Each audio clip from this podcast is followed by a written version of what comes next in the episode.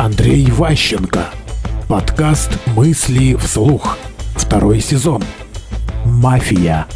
Создание группы, испытанной стрессом, имеет один минус. Получается мафия. То есть люди, пережившие вместе беду, настолько сильно оценят общество друг друга, что у них возникает круговая порука. Они друг друга не сдают, у них возникает какой-то общий интерес, и возникает банда внутри там, коллектива.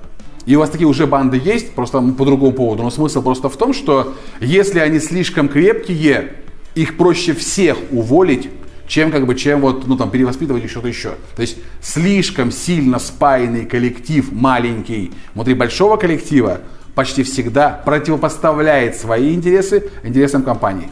И поэтому очень опасно, если компания состоит из маленьких бандочек. То есть у шефа нет возможности реально на них влиять. Внутренние связи так сильны, что попытки приказывать, там, административно действовать не срабатывают. Мысли вслух.